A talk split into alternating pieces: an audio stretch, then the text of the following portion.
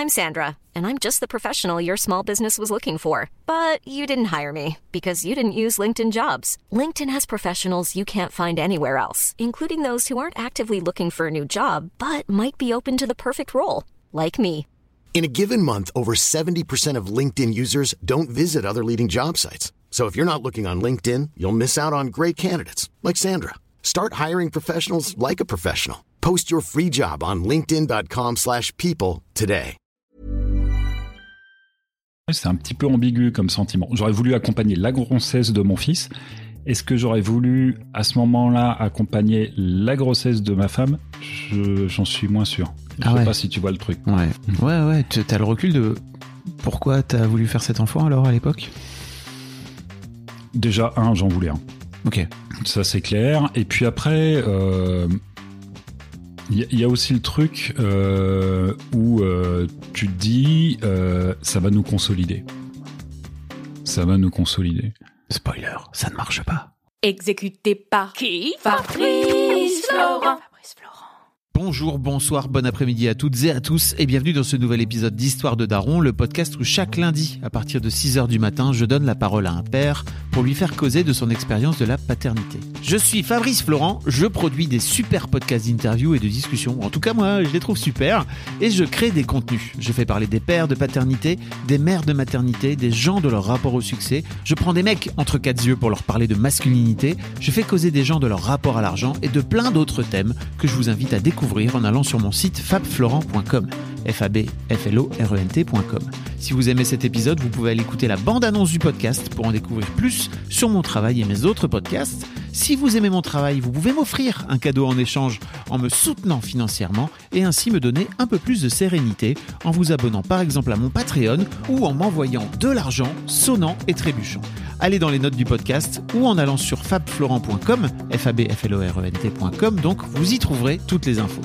Enfin, si vous aimez ce podcast, vous pouvez vous y abonner, mettre un chouette commentaire et 5 étoiles au podcast sur votre application de podcast préférée et surtout, surtout, surtout, partagez cet épisode et ce podcast autour de vous s'il vous a plu. Je suis sûr que vous connaissez des gens que mon travail pourrait intéresser. Vous pourrez également venir commenter avec mes auditrices et mes auditeurs chaque épisode directement sur mon Discord. Alors Discord, c'est un petit logiciel génial que je vous invite à découvrir, qu'il faut installer sur votre téléphone ou votre ordi. Vous pouvez également me suivre sur les différentes plateformes et réseaux sociaux. Vous pouvez vous abonner à ma newsletter et vous trouverez toutes ces infos pour me contacter dans les notes de cet épisode. Un grand merci d'avance et bonne écoute à vous. Avec Nicolas. Salut Nicolas. Salut Fabrice. Ça va? Ah, très bien et toi? Ouais, super. On vient parler de ton histoire de daron. C'est ça. Il faut- qu'on explique un petit peu comment on s'est rencontrés, je crois, avant, parce que c'est intéressant. On se connaît très peu, en fait, mais on se connaît un peu. Bah, on se connaît euh, dans des dans des domaines, euh, dans, je dirais la vérité de ceux en quoi on s'est exprimé. Euh, mais effectivement, on s'est pas fréquenté socialement en dehors de ça. Donc, assez curieusement, on a commencé par la profondeur avant d'aborder la légèreté. Exactement. On s'est retrouvés dans un cercle de mecs, Ouais. euh, qu'on, dans lequel on, qu'on rejoint une fois par mois, euh, avec des mecs euh, de tout âge, j'allais dire, mais ça commence à peu près à 30-35 ans, je dirais, Ouais, ouais, à peu près. jusqu'à 60. Hein. Euh, oui, il y en a un qui est pas loin de la retraite. Mm. Donc oui. Et euh, effectivement, toutes les, tous- tous les mois, on se retrouve et on discute euh, pendant deux heures d'un thème qu'on a choisi, quoi. Et c'est bien court, deux heures. On pourrait faire beaucoup plus. Largement. Euh, t'as quel âge, Nicolas? Eh ben, j'ai fêté il y a quelques mois mon demi-siècle. Ah, t'as 50 ans donc. Oui. Euh, t'es papa, j'imagine? Alors, je suis père et beau-père. Mm. Je cumule les deux fonctions, ouais. T'es alors t'es papa de- d'un d'un grand garçon, c'est ça, si je me trompe pas? C'est ça, je suis papa d'un grand garçon qui a 22 ans, euh, qui est en quatrième année d'école d'ingénieur. Euh, ça marche super bien. C'est un, gamin, enfin, j'en suis très fier, euh, puisque il est engagé dans la société avec des belles valeurs. euh, il bouge, voilà. Donc ça marche très très bien. Ok. Ouais, J'en suis très fier. Et t'es beau-père de? Je suis beau-père de deux garçons également. Donc vraiment, moi, je suis axé sur les fils. Hein, je connais pas les filles. deux garçons de 9 et 13 ans. Ok. Donc les enfants de ma compagne. donc le plus petit format quoi. Le plus petit format, et puis ça permet d'aborder euh, pour celui qui a 13 ans euh, les prémices de l'adolescence. Ouais ouais. T'es t'es- oui. T'es reparti, quoi. ouais, ouais, on retourne au fond. Et hum, on va en reparler, mais j'imagine que c'est pas du tout la même façon euh, de le vivre euh, à 50 ans comme t'as pu le vivre à 40 ans avec ton fils, quoi. Alors déjà parce que c'est pas tes fils, c'est pas ton Ouais. fils, donc il y a peut-être un lien qui est un peu différent. Alors oui, euh, il y a un lien qui est différent. Paradoxalement, euh, quand euh, mon fils à moi donc est, est né, euh, j'avais 27 ans. Ok. Donc à 27 ans, on n'a pas la même maturité, on n'a pas le même vécu, on n'a pas les mêmes expériences qu'à 50.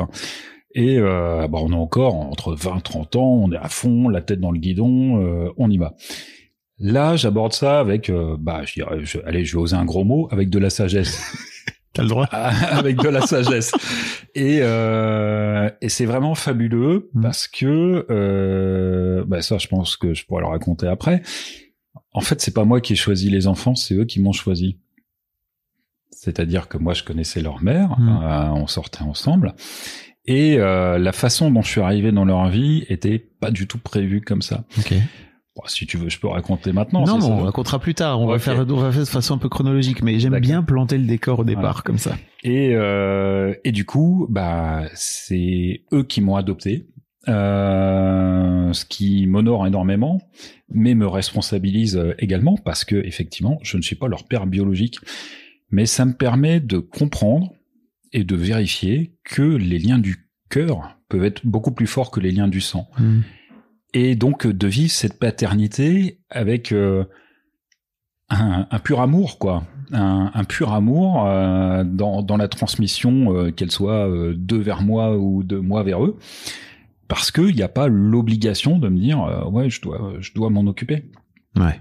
Donc comme c'est libre, bah c'est pleinement assumé et c'est chouette. Et t'avais la sensation que t'étais moins libre avec ton fils biologique, pour le coup.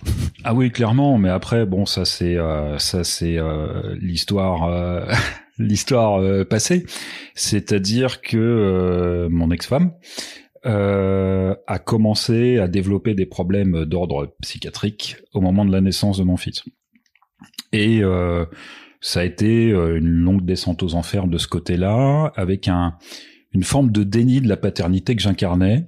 Euh, alors, je suis pas psychiatre, je vais pas aller sur ce terrain-là, mais disons que mon ex-femme euh, n'avait pas vraiment connu son père, ne savait pas si c'était son vrai père, avait été élevée par sa mère avec deux sœurs, environnement très Ouais. donc très très féminin. Et euh, je pense que ce qui était un couple avec un homme, euh, ce qui est un père, bah, c'est une image qu'elle n'avait pas du tout, pas de pas de représentation. Et du coup, euh, bah, finalement, mon fils est devenu son petit homme. Euh, et ça a été assez compliqué à gérer puisque bah euh, il- pour elle il devait prendre ma place Euh, or un enfant doit rester à sa place dans Oui. un couple équilibré et puis bah, quand il avait trois ans bah du coup j'ai voulu partir j'en ai eu marre enfin ça devenait Ouais. complètement insupportable hein. c'était c'était même destructeur pour moi et euh, j'ai pris mes affaires, je suis parti. euh, et pendant la nuit, je suis resté avec une photo de mon fils en pleurant, euh, en l'entendant chanter sa petite comptine. euh, euh, mon petit lapin a bien du chagrin, il ne saute plus dans son petit jardin. Bon, je suis encore ému euh, à ce souvenir-là, et je me suis dit c'est pas possible. Je peux pas le laisser. Je peux pas le laisser comme ça. Euh, de par ma profession, il était bon quasiment impossible que j'en ai la garde. Euh, et Est-ce qu'on peut dire que t'es militaire? Oui, je suis militaire. Bon, Mm. transition professionnelle, Ouais. mais euh, ouais, pour la, pour les quelques mois qui viennent, je suis C'est de là d'où, c'est de là d'où tu viens, quoi. Ouais, c'est ça. Je, je le précise parce que je sais pas à quel point ça, ta, ta formation militaire et tu vois le, le- l'état d'esprit militaire qu'il peut y avoir derrière, ça a eu un impact sur ta façon d'être papa. Je ne sais pas. On en Euh, parlera peut-être. oui, oui, oui, ça, ça a eu un impact euh, évidemment parce que euh, bah, euh, quand on est militaire, surtout je suis rentré dans l'armée à 18 ans, donc très jeune. Ah oui. euh, c'est euh, s'engager pleinement euh, au service de quelque chose qui est plus grand que soi. Et donc, euh, c'est-à-dire que l'individu compte par ce qu'il peut apporter aux autres. Donc oui, ça c'est forcément Ah bah des, oui. des valeurs que j'ai que j'ai transmis. Tu parlais de responsabilité là tout à l'heure, je sens que, énormément, énormément.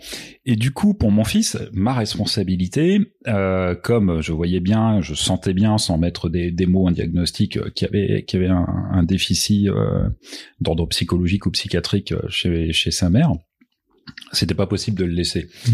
Et donc, je me suis fait le serment de, euh, bah, de rester et de tenir jusqu'à ce qu'il parte faire des études.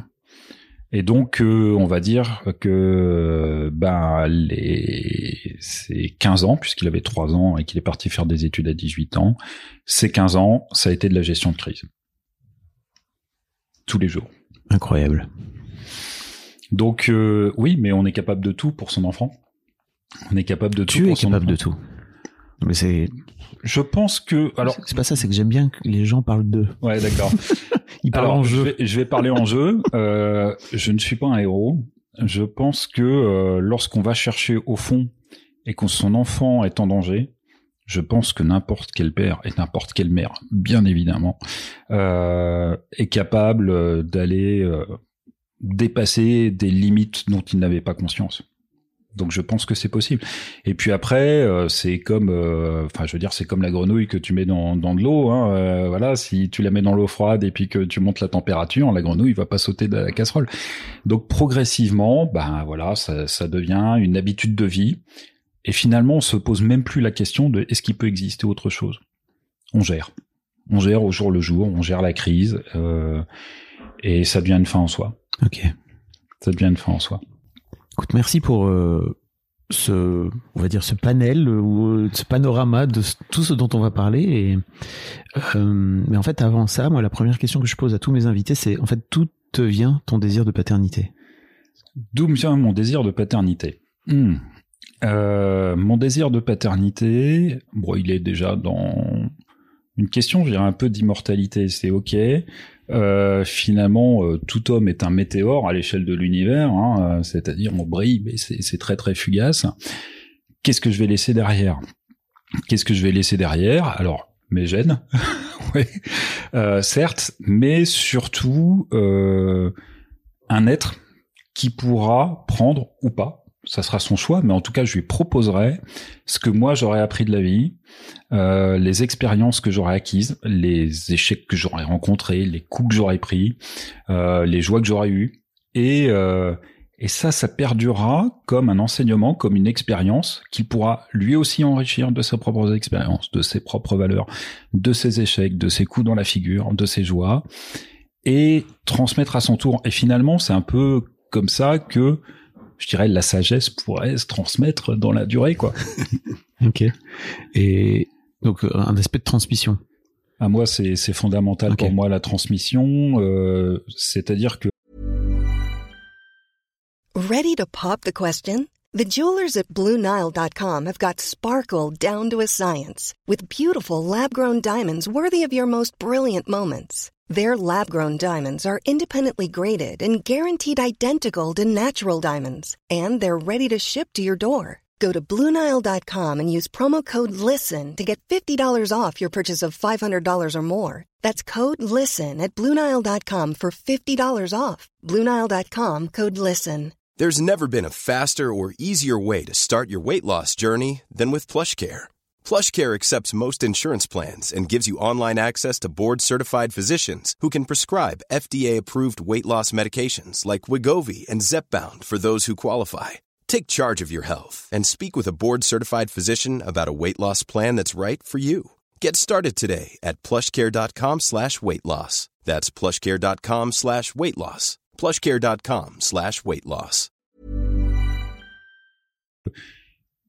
Comme disait Bismarck, euh, en fait, plutôt que d'apprendre par mon expérience, je préfère aussi profiter de celle des autres. Et euh, ça permet d'éviter de reproduire les mêmes erreurs. Alors à l'échelle d'un être humain, à l'échelle d'une société ou à l'échelle d'une humanité, pourquoi pas? Voyons large. Mais effectivement, la transmission, euh, ça permet de fournir un bagage qui sera ouvert ou pas, qui sera utilisé ou pas, mais de fournir un bagage qui permettra de mieux euh, affronter, je dirais, euh, les les vies à venir. Quoi. Ok. T'as, mais ton envie de paternité, elle, elle se, elle se cristallise comment? À quel âge? Est-ce que c'est un truc que tu avais en toi depuis que tu étais tout petit Il y a vraiment toutes sortes de réponses. euh. Non, Est-ce que c'est beaucoup Alors, plus tard pour toi? C'est euh, bah 27 ans, c'est quand même tôt, hein, Oui. globalement. Hein. 27 ans, c'est quand même tôt, mais ça faisait quand même 9 ans que j'étais militaire, donc j'avais déjà vécu des trucs. Ouais. Et euh, c'était euh, la volonté d'avoir une famille. hein. Initialement, d'ailleurs, j'en voulais deux, voire trois, des Ouais. enfants. Bon, quand j'ai vu comment ça se passait pour le premier, je me suis dit, dans tous les cas, ça va mal finir, donc il n'y en a qu'un seul qui en souffrira.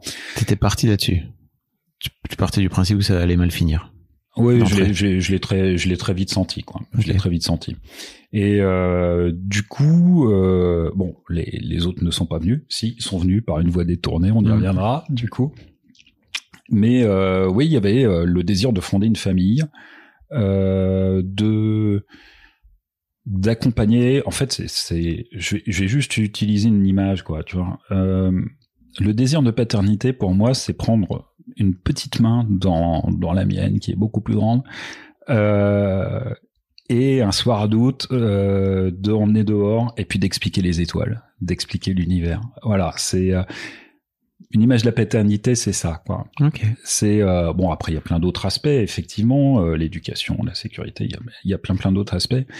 Mais euh, voilà, j'avais envie de, de partager avec une, une petite âme qui s'éveillait encore avec une délicieuse innocence au monde, de pouvoir dire bah voilà, le monde, il est beau, il est beau, il faut l'admirer. Et tu te souviens du jour où tu apprends que tu vas devenir papa? Ouais, j'étais fou de joie. J'étais vraiment fou de joie. Ouais, vraiment. C'était, euh, euh, c'est, euphorique. C'est, euh, ouais, c'est ça. C'est, c'est, c'était une joie immense. Euh, ouais, je me souviens de cette sensation, hein, euh, vraiment euh, très, très, très forte. euh, quand tout d'un coup, t'as l'impression que t'as toutes les cellules de ton corps qui vibrent avec une harmonie, avec une symphonie. euh, T'as un orchestre dans la tête, quoi, et un orchestre dans le cœur. Hmm. Comment s'est passée cette grossesse pour toi? Tu te souviens ou pas? Alors en fait, euh, bah, je l'ai très peu vécu cette grossesse parce que à l'époque j'étais en formation à Bourges et mon ex-femme était à côté de Salon de Provence. Donc euh, je redescendais les week-ends euh, seulement et bah, du coup je l'ai pas vécu au jour le jour. Et alors ça, c'est c'est un, un truc aussi quand on est militaire, on appelle ça célibat géographique, c'est-à-dire quelquefois pour des raisons familiales, toi t'es muté à un côté, et puis la famille doit rester à un autre, et tu rentres les week-ends. C'est assez délétère parce que chacun prend ses habitudes de vie. Mhm. Toi t'es dans ton boulot, le week-end tu passes dans, dans une autre dimension, tandis que la famille, en l'occurrence, bah, Elle là, bouge pas quoi. bah, elle bouge pas, elle reste dans son quotidien, dans dans ses routines de vie. Donc, euh, bah, je l'ai pas beaucoup accompagné euh, ça, euh, cette grossesse, parce que euh, lorsqu'on, bah, en fait, on a recommencé à habiter ensemble tous les jours. Euh, bah, mon fils est venu un mois et demi après, donc ça a été, euh, ça a été très très rapide. Donc, j'ai pas pu la vivre vraiment cette grossesse. Ouais. Ok. Ouais, je le regrette. C'est vrai? Oui, oui, je le regrette parce que pour moi, la paternité, elle commence même avant la grossesse, déjà dans l'idée d'avoir un, un enfant. Et elle commence dans la conception. Puis on sait très bien que dans le ventre de sa mère, l'enfant entend la voix de son père, il peut sentir la caresse de la main de son père sur le ventre, il peut... Bah, finalement, ce lien, j'ai pas eu l'occasion de, de le créer véritablement. Ouais, j'aurais bien voulu. Euh, ouais, ok. Donc euh, c'était dur pour toi de de ne pas vivre cette grossesse euh, à plein temps avec le recul? C'est un truc que tu regrettes aujourd'hui, c'est ça? Alors, je regrette de pas avoir vécu cette grossesse. Maintenant, je ne peux pas m'empêcher d'analyser, si tu veux, cette période à la lumière de ce qui s'est passé après. Bien sûr. Et donc, euh, c'est... Ouais, c'est un petit peu ambigu comme sentiment. J'aurais voulu accompagner la grossesse de mon fils. Est-ce que j'aurais voulu, à ce moment-là, accompagner la grossesse de ma femme? Je- J'en suis moins sûr. Je Ah sais ouais. pas si tu vois le truc. Ouais. Je sais pas si tu vois le truc. C'était votre lien était déjà distendu à l'époque. T'as la sensation? Ouais. Ah oui, oui, oui, oui, oui, oui, clairement, clairement. Ok. Donc, euh, bon, c'est ainsi. Hein. Ouais, ouais. T'as le recul de pourquoi t'as voulu faire cet enfant alors à l'époque? Déjà, un, j'en voulais un. Ok. Ça, c'est clair. Et puis après, euh, il y, a- il y a aussi le truc euh, où euh, tu te dis, euh, ça va nous consolider. Ça va nous consolider. Spoiler, ça ne marche pas. Ouais, je confirme. je confirme, mais il y a aucun regret par rapport à ça, Mm. parce que j'ai un fils qui est super, euh, que j'adore, euh, qui est un mec bien, et ça, ça vaut tous les bonheurs du monde. Donc, parle, donc raconte-moi un petit peu comment, en fait, euh, tu te rends compte euh, entre ces 0 et ces 3 ans que, en fait, euh, t'arriveras pas à trouver ta place de père. Parce que si j'ai bien compris, c'est ça. C'est ça euh, Oui, oui, oui, c'est ça. Euh, Il y, a, il y a- Alors déjà, ça a été euh, compliqué au début, puisque euh, quelques semaines après l'accouchement, euh, mon ex-femme est partie en formation, euh, puisqu'elle était militaire également. Elle est partie en formation, et euh, ça veut dire qu'elle revenait une fois tous les 15 jours, le week-end tous les 15 jours. Donc je devais, en tant que père, bah, gérer... Euh, T'as fait un congé paternité alors? Eh, Ça existait pas à l'époque. Oui, je me doute. Ça existait pas à l'époque. Congé paternité un peu forcé, quoi, Bah, finalement. euh, même pas. Non, non, non, euh, parce que il y avait euh, du coup une nounou la, la journée, Ah, ok. alors qu'il était, il était très jeune. Mais il faisait pas encore ses nuits, donc toi tu bosses un métier exigeant la journée, et puis la nuit tu dors pas. Oui. Et euh, ça a duré, je sais plus, euh, deux, trois mois comme ça. Ouais, c'était, c'était bien fatigant, mais ça a permis de créer un lien, Euh, un, un super lien parce que tu partages quoi. Voilà, tu partages et t'es dans le lien. Euh, ce que lien d'ailleurs que les mères connaissent beaucoup plus davantage parce que souvent c'est neuf mois dedans, neuf mois dehors, un enfant Oui, oui. hein, pour un bon épanouissement. Et ben là j'étais dans les neuf mois dehors. Et quand elle est revenue de stage, bah en fait c'était son bébé, c'était son petit homme. Euh, Ah oui. Il fallait qu'il dorme dans notre lit. Euh, moi je disais c'est hors de question, euh, ça fonctionne pas comme ça. Euh, enfin moi je vois pas les choses comme ça. Ouais. Surtout voilà je vais pas je vais pas généraliser ma façon de voir les choses mais et et du coup on allait à la crise on allait au clash et puis ça se terminait que il dormait dans mon lit je dormais sur le canapé quoi donc tu vois on allait sur des choses Ah comme oui. ça Il a pris ta place. ouais il a enfin c'est pas lui qui a Non, pris ma bien place sûr. mais on- pour on- elle. on- voilà Ouais. euh, elle lui a donné cette place et euh, et ouais, on était sur des trajectoires très très divergentes euh, par rapport à plein de choses. Il y avait il y avait pas d'harmonie par rapport à l'éducation, euh, sur sur les valeurs, c'était compliqué aussi. Ah ouais. ouais. Euh, Alors qu'on pourrait se dire, vous êtes tous les deux militaires.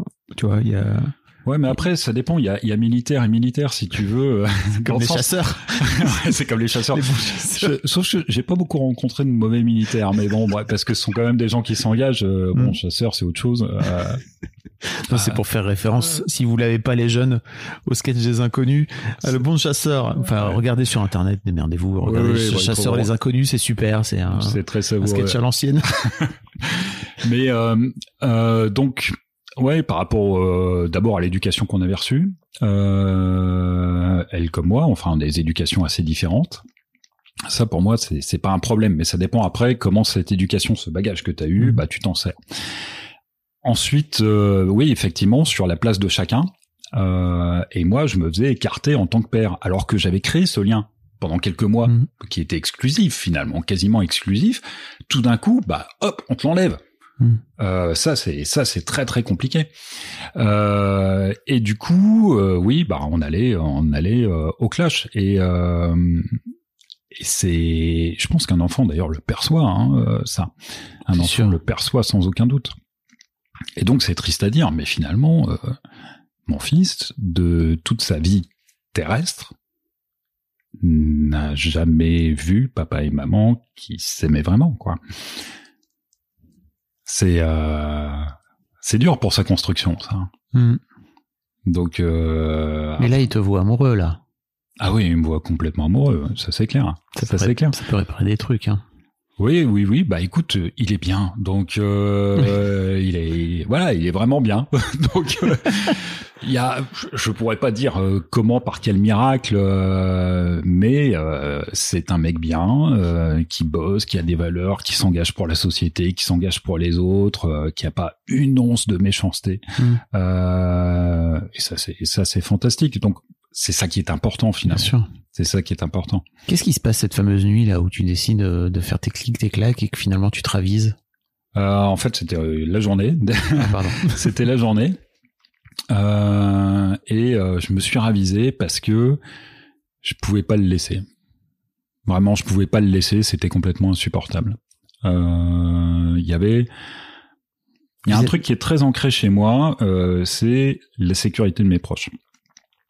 Alors euh, voilà, je sais pas si c'est pour ça que je suis rentré dans l'armée ou si c'est l'armée qui m'a donné ça, peu importe, entre l'œuf ou la poule. Mais je pouvais pas le laisser. Alors déjà, j'en avais besoin. Enfin, j'avais besoin de ce lien. Euh, je ne pouvais pas euh, assumer qu'il soit distendu, que ce soit même si dans le meilleur des cas, on a été une semaine chez l'un, une semaine chez l'autre. Et puis, euh, j'avais assez vu, assez vite vu, je dirais que les rapports de mon ex-femme avec son fils étaient ambigus, quoi, euh, et que c'était, il y avait quelque chose de pas sain. Mm. Euh, et le laisser comme ça, sans que je puisse contrôler, vérifier, mettre un holà, quitte à m'engueuler, enfin bon, bref, pour que, euh, enfin, je pouvais pas laisser faire. Ok. Donc il y avait ces deux côtés, euh, sécurité, protection, on va dire, et puis euh, bah, le lien euh, d'amour avec lui dont, dont j'avais aussi besoin parce qu'il me nourrit également en tant que père. Donc euh, j'ai passé cette nuit sans dormir, à pleurer, euh, et euh, le lendemain euh, j'ai dit euh, ok, euh, j'ai dit à mon, enfin à mon ex-femme, je reviens, mais voilà, voilà les, les lignes rouges qu'on ne franchira pas. Pour moi, c'est comme ça, comme ça, comme ça, comme ça. Elle a été d'accord. Et euh, du coup, bah, je suis revenu avec mes affaires. Euh, j'avais pas pris grand chose, donc ça allait vite. Euh, j'avais pas emmené la baignoire ni l'armoire, ni le frigo. Et euh, et puis, bah, avec le temps, les engagements n'ont pas été tenus. Et t'as et t'as tenu le coup. Oui, oui, oui, j'ai tenu le coup jour après jour. euh, Mais il y a un moment, tu te blindes, tu te blindes. Enfin, je pense que c'est un, un réflexe de survie. Tu te blindes, euh, c'est-à-dire euh, au fur et à mesure, c'est comme si tu avais le, le cuir qui s'épaississait et que finalement les coups tu les relativises davantage et euh, tu acquiers une expérience aussi de la gestion de crise conjugale qui est que tu commences à voir les trucs arriver. Alors ça, ça dure un temps parce qu'après, elle a eu des épisodes psychotiques euh, quand même assez dramatiques. Euh, bon, sans rentrer dans les détails, mais Mm. des, des bouffées délirantes, euh, totales, des, des comportements complètement aberrants. Je veux dire, un soir, par exemple, je suis rentré, il n'y avait plus aucune ampoule dans la maison, sauf une qui était dans la chambre de notre fils, et il fallait que je parle à l'ampoule parce qu'il y avait des micros de la DGSE, soi-disant, dedans, quoi. Enfin, Ah des oui. trucs comme ça jusqu'à euh, ce qu'elle pense que euh, je voulais la tuer, donc elle s'était euh, s'estimait en état de légitime défense. Très rapidement, j'ai fait lit à part parce que bah, au milieu de la nuit, elle me réveillait pour me pour m'engueuler ou pour me taper dessus. Donc, mais bah tu tiens, tu tiens, tu gères cette crise et puis voilà, c'est si tu veux, c'est un peu comme un rocher qui est qui est sur la plage. Hein, bah il prend vague après vague, mais il est toujours là. Sauf qu'au bout d'un moment, c'est du granit, quoi. C'est du béton. Hmm. Je peux te dire que là, en termes d'émotion, euh, il y avait plus grand chose qui sortait. Hein. Oui. 50 km de béton. J'imagine que ça aide vachement le mec que t'es aujourd'hui. À mon avis, t'as fait, mais ça a été compliqué pour toi à vivre de ce fait-là, émotionnellement. Bah, en fait, euh, tu vis pas. Oui. Tu survis, tu gères. C'est, pas de la vie parce que euh, t'es, enfin, t'imagines, tu bosses. Mm. Et le vendredi soir, tu te dis merde, c'est le week-end. Et le lundi, tu dis ouais, ça y est, je reprends. Et en fait, le soir, t'as pas envie de rentrer. Tu le fais parce que c'est ta place, parce que c'est ton rôle, c'est ta responsabilité aussi, mais t'as aucune envie. Donc euh, tu vis comme ça. Donc finalement, tu gères des crises au boulot, et puis tu rentres chez toi, t'en gères d'autres. Ouais. C'est euh, remarque l'avantage, c'est qu'en gestion de crise, je peux te dire que sur mon CV, je peux mettre euh, une putain d'expérience. hein.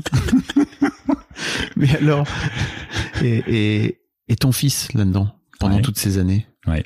comment tu comment t'entretiens le lien avec lui? Alors, tu entretiens le lien. euh, bah, il y a les devoirs, il y a les repas, il y a euh, voilà dans, dans ces moments-là. Mon fils n'a jamais été un grand expansif non plus. Alors, c'est peut-être les conditions aussi dans lesquelles il a vécu hein, euh, qui, qui ont amené ça. Euh, il a toujours été, euh, bah, par exemple, passionné par les véhicules de police, de gendarmerie. Enfin, dès qu'il avait un, il, a, il a appris à lire l'alphabet sur les plaques d'immatriculation. hein. Donc, c'est un vrai passionné. Euh, L'avantage, c'est qu'avec lui dans la voiture, même quand il était enfant, je me suis jamais fait piquer par un radar et repérer les voitures banalisées à 3 km. Un, un- un vrai coyote. Et- Waze avant l'heure. ah oui, terrible. Ah, Il a une mémoire de ce côté-là qui est, qui est fascinante. Et euh, du coup, des, des échanges, oui, on, on discutait. C'était pas toujours évident quand sa mère était là, parce que euh, euh, voilà, si j'essayais de lui expliquer quelque chose, euh, bah, elle, elle me rabaissait sur un truc, comme s'il y avait une concurrence et comme s'il fallait surtout pas que euh, le, le, le père soit pris en compte, si tu veux, qu'il puisse exister en tant qu'elle. Alors peut-être qu'elle réglait euh, les comptes de son passé. Enfin, ça, ça lui appartient. Je suis pas là pour, Bien sûr. pour poser un diagnostic. Mais euh, c'était assez systématique. Incroyable.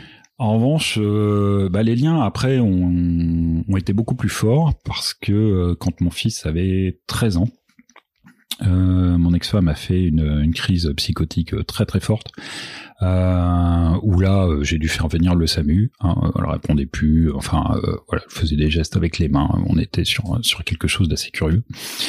Euh, donc euh, prévenir le SAMU, hospitalisation et puis euh, c'était internement sous contrainte en hôpital psychiatrique. Moi, j'habitais dans le, au nord de Roissy et je travaillais au sud de Paris. Donc, euh, avec un temps de trajet de 2 heures, 2 heures et demie euh, le matin, 2 heures, 2 heures et demie le Pour soir. les gens qui l'ont pas, c'est au nord et en fait, euh, tu travaillais au sud de Paris, effectivement. Ouais, Ça fait donc, un euh, sacré c'est- trotte. Ouais, ça fait une sacrée trotte. Et du coup, euh, je me suis dit, ok, j'ai un fils de, de 13 ans et demi. Euh, bah, comment on va gérer ça Et donc, j'ai discuté avec lui. J'ai dit, écoute, euh, là, euh, j'y arriverai pas tout seul. Va falloir qu'on fasse équipe. Donc, j'ai besoin de toi sur ce coup-là. J'ai réfléchi à des organisations différentes. Je te propose trois scénarios. Voilà. Donc, scénario 1, scénario 2, scénario 3. Je Planification. Ouais, des organisations, euh, des, des philosophies, si tu veux, de, de vie, euh, un peu. Et euh, j'ai dit voilà, faut qu'on fasse équipe. Moi, je veux pas t'imposer quelque chose. Euh, Qu'est-ce que tu préfères comme organisation? Donc, il a lu, il a réfléchi un peu, et puis il m'a dit bah, je préfère celle-là. Je dis ok, on parle là-dessus. On parle là-dessus. Et euh, j'ai pu, heureusement, l'armée est bien faite pour ça quand même. Aussi, quand il t'arrive quelque chose de grave au niveau familial, eh ben, on essaye de faire au mieux pour que bah tu puisses euh, gérer ta situation. Donc euh, ça m'a permis d'avoir une affectation très très rapidement. Enfin je dis qu'en très très rapidement, en, en l'espace de quelques semaines, euh, beaucoup plus proche de mon lieu d'habitation. Ah, c'est canon. Ouais, ça c'est canon.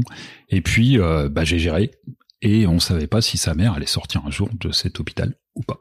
On n'en avait aucune idée. Comment il a vécu justement tous ces.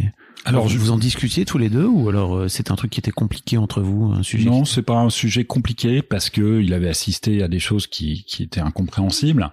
Euh, et donc, je lui ai dit la vérité, c'est-à-dire que bah, sa maman était malade. Euh, voilà, que c'était une maladie qui était dans la tête, euh, que c'était une maladie qui était sérieuse et que on, je ne savais pas, je ne pouvais pas lui dire quand est-ce qu'elle euh, qu'elle sortirait.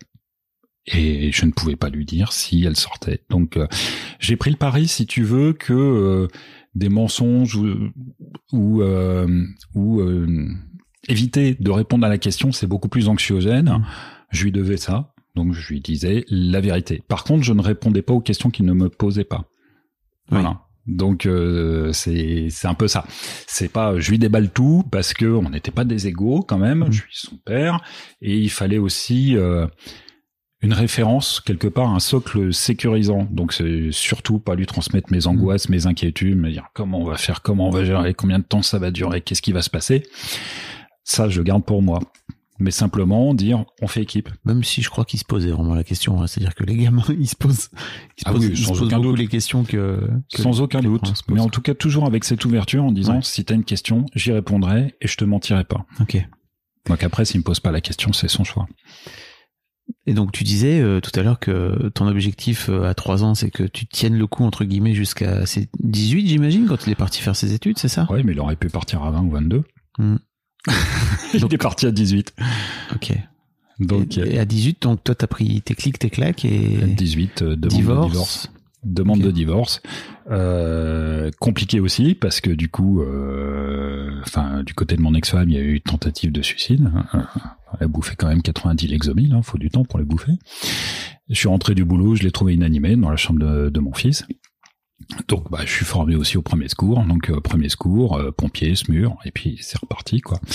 Euh, re-hospitalisation sous contrainte. Et, euh, et puis, euh, bah, lancer la demande de divorce euh, en même temps. Et euh, bah, le temps que les choses se fassent, on était propriétaire d'une maison. Faut voilà, faut vendre la maison. Quand tu es revenu de l'hôpital, il a fallu trouver un moment de cohabitation. Euh, le temps que les choses s'organisent. Euh, bon, j'ai été expérimenté à la gestion de crise, donc euh, on continuait.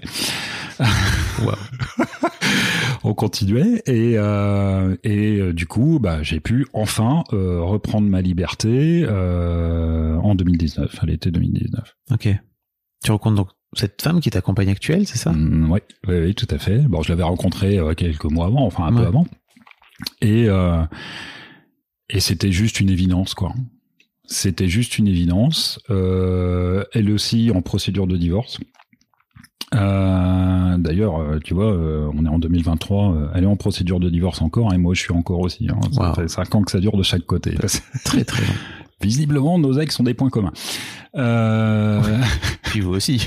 Je veux dire. nous aussi. nous aussi. Vous vous êtes pas retrouvé peut-être avec, euh, avec Non, ces non, non, personnes-là par hasard, quoi. Ça a été une évidence. Euh, je dirais pas que je l'ai connue, je dirais que je l'ai reconnue. Hmm. Et, euh, et elle m'a reconnu aussi. Et euh, extraordinaire, quoi, extraordinaire. Ça a été assez fulgurant et euh, voilà, c'est euh, ouais une évidence. Je sais pas comment le décrire autrement. Hmm. Je sais pas comment le décrire autrement. Euh, C'était fabuleux. Comment ça se passe pour le morceau de granit que t'es Ah ouais. à l'époque J'imagine. Ouais, ouais, ouais, que Tu j'étais. que avais fait en sorte d'avoir euh, 50 bons mètres de granit autour de toi. Ouais, ouais, exactement. Comment tu Je fais pour avais. retomber amoureux? Alors que les 50 avais. mètres de granit Eh ben, il y a, alors, t'as 50 mètres de granit, mais les 50 mètres de granit, si tu veux, quand c'est lancé, t'as du mal à l'arrêter. Les, voilà, les 50 kilos de granit. Donc, c'est un peu ça aussi, c'est que euh, je fais assez confiance à mon intuition. Euh, j'ai l'habitude d'analyser des situations et puis d'agir vite. Euh, finalement, enfin, c'est ce qu'on nous apprend d'ailleurs dans mon boulot, c'est de décider dans l'incertitude. Oui. Et une fois que tu as décidé, bah euh, voilà, t'essayes de d'éviter de voilà, tu regardes par le pare-brise de temps en temps un petit coup dans le rétroviseur pour voir du tout lien, mais tu fais pas l'inverse. Sinon, Ouais. bah tu plantes ta voiture. Mm. C'est pareil. Et euh, bah je me suis jeté à l'eau très vite.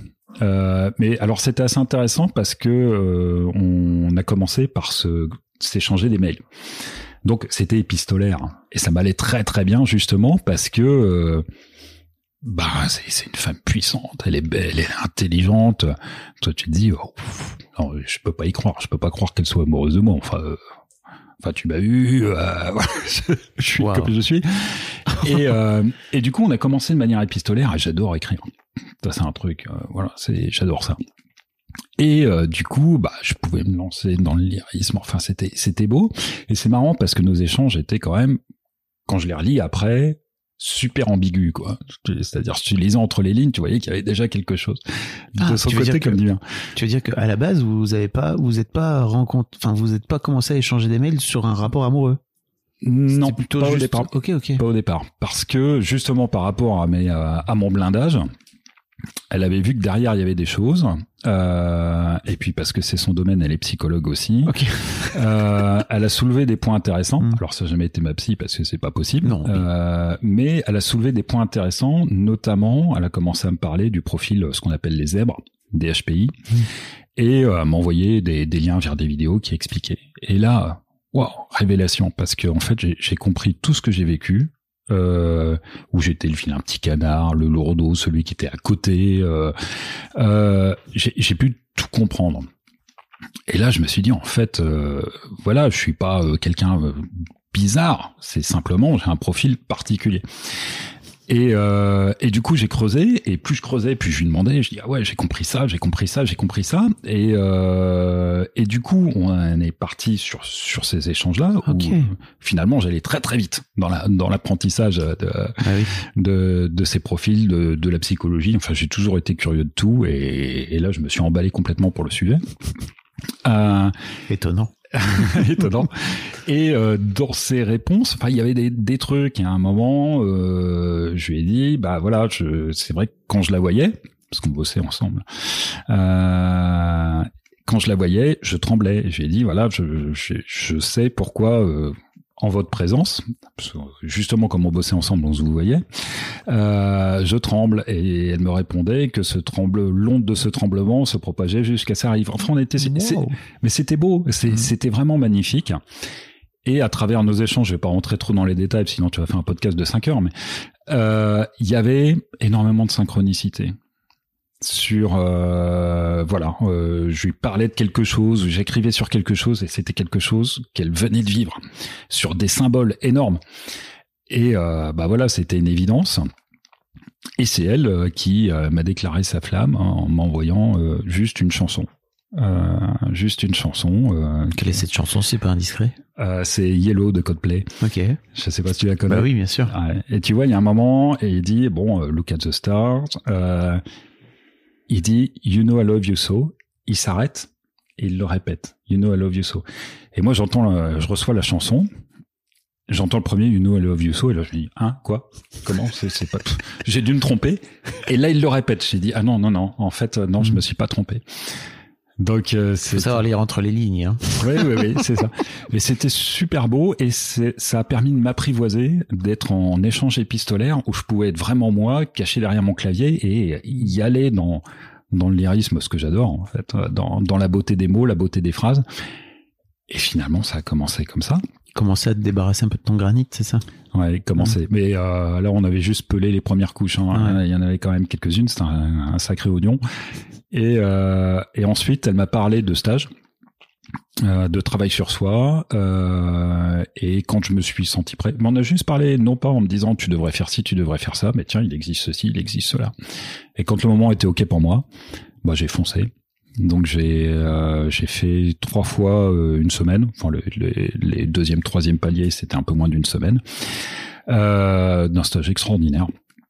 qui s'appelle réconciliation avec soi-même. Euh, travail de groupe où là, euh, bah, on se met à poil quoi. Ça marche bien le travail de groupe. C'est fabuleux. c'est fabuleux. Et euh, bah là, j'ai connecté des choses très puissantes. Et puis, euh, au fur et à mesure de ces ateliers, euh, j'ai pu comprendre comment je fonctionnais. Pourquoi euh, j'avais pu tenir justement pendant cette, euh, allez, je vais appeler ça la réclosion conjugale. Euh, Pourquoi je m'étais engagé dans l'armée? Pourquoi, euh, voilà, je réfléchissais comme ça. Et donc, quant à la clé euh, de, de ça, bah, tu peux agir dessus en disant, mais euh, ok, est-ce que j'en ai encore besoin de ça? Et finalement, est-ce que c'est ce que j'ai envie de vivre? Qu'est-ce que j'ai envie de vivre? Et là, du coup, bah, tu commences à décider euh, de, de ce que tu veux vraiment, c'est-à-dire de rejoindre le vrai toi. Enfin, le vrai moi, en l'occurrence. Ouais. Donc, euh, et euh, voilà, bah, j'ai enlevé le béton. euh, mais j'ai un avantage, c'est que maintenant, j'ai une armure amovible. C'est-à-dire que je, je sais la remettre aussi quand il faut. Ouais.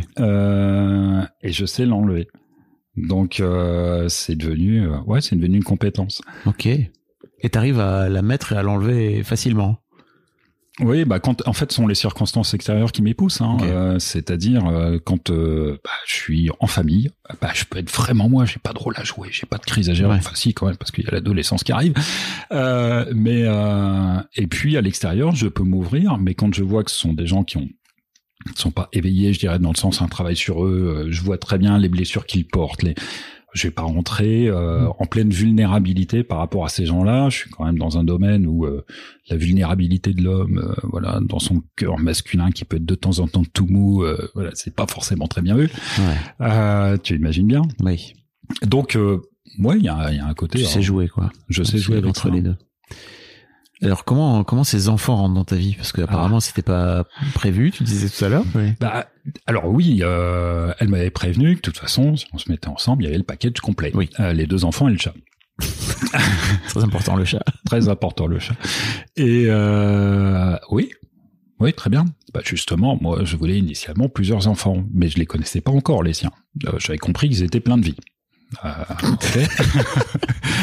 et euh, Comprendre, agiter, c'est ça ou euh, genre des gamins. non, ils ont alors agité, c'est pas, je dirais pas ça. Ce Ouais. sont des enfants qui sont euh, très futés, qui s'intéressent à plein de choses. Et quand je dis plein de vie, euh, c'est ils ont une grande imagination, ils ont beaucoup d'énergie. Euh, c'est pas, c'est pas de l'agitation en soi-même. Voilà, mais c'est pas des enfants que tu vas retrouver quatre dans un coin avec un bouquin. Quoi. Mm. C'est pas comme ça. Et c'est chouette aussi. Mm. C'est chouette aussi. Bien sûr. Et donc, euh, initialement, je devais apparaître progressivement dans leur vie. Leur mère se séparait. Euh, oui, c'était tout récent, c'est ça. bah oui, elle avait lancé la, la procédure euh, un peu avant. Oui. Je- ensuite, j'a- j'arrive dans sa vie. Et bah, les enfants, euh, déjà, séparation de des parents, euh, un nouveau domicile, enfin deux domiciles. L'ancien et puis le nouveau, dans lequel euh, tu bascules une semaine sur l'autre, c'est déjà traumatisant pour des enfants. Ça, ça bouleverse complètement à la fois leur équilibre et leur univers. Et là, euh, présenter tout d'un coup, euh, ah bah au fait, il y aura un nouveau monsieur qui va arriver. Non, c'était pas envisageable. Donc, la priorité, c'était de toute façon d'abord la sécurité des enfants, qu'elle soit physique ou psychologique. Ça a toujours été notre priorité. Et donc, euh, je devais apparaître progressivement dans la vie, euh, un apéro de temps en temps, et puis un dîner, puis un week-end. Donc, on avait lissé ça sur entre un an ou deux ans, suivant la façon dont ça se passait. Alors ça, c'était le plan. Voilà, mais le plan, il vole toujours en éclat au premier coup de canon. Oui. Euh... Et c'est un militaire qui vous le dit. et oh oui. Euh, et donc, euh, il y a eu un apéro qui s'est très bien passé. Alors, c'était à la demande de, de, de Victor, qui avait demandé, euh, Victor l'aîné, qui, qui à l'époque avait 9 ans, euh, qui a demandé à sa maman si elle avait un amoureux. Et comme euh, elle a le même principe euh, aussi, qui est toujours dire la vérité, elle a dit oui, j'ai un amoureux. Il a dit, je veux le rencontrer. Ok. Donc, je suis venu pour un apéro. Euh, alors, c'était assez rapide, mais je sais qu'à la fin de l'apéro, ils m'ont sauté dessus. Voilà, ils ont décidé de faire une pyramide humaine sur moi. Bon, à la base, Bah oui. c'était déjà, ça montrait qu'il y avait déjà un lien qui était là. Et euh, voilà, ça devait être progressif. Et puis il est arrivé un truc bête de plomberie, euh, donc euh, parce que Victor commençait à prendre la place un peu de, de l'homme. Enfin, Ouais. voilà, comment elle va faire maman si les plombs sautent Donc je vais t'aider maman du haut de ses 9 ans. Voilà, une place qui n'est pas la sienne. Euh, et euh, il y a eu un problème de plomberie, bah, schématiquement, elle faisait la, la vaisselle euh, dans l'évier, et puis il y avait les toilettes qui débordaient avec toutes les matières qui allaient bien, euh, qui se répandaient dans l'entrée. Magnifique. Et donc elle m'a appelé, je suis venu, bon, camion pompe, enfin un truc classique. Et euh, je suis resté pour dîner, et à la fin du dîner, Victor m'a dit, mais tu seras là demain matin? J'ai dit, bah écoute, tu as envie que je sois là demain matin? Mm. Ah ouais, ouais, ouais, ouais, j'ai envie que tu sois là. Bon, d'accord.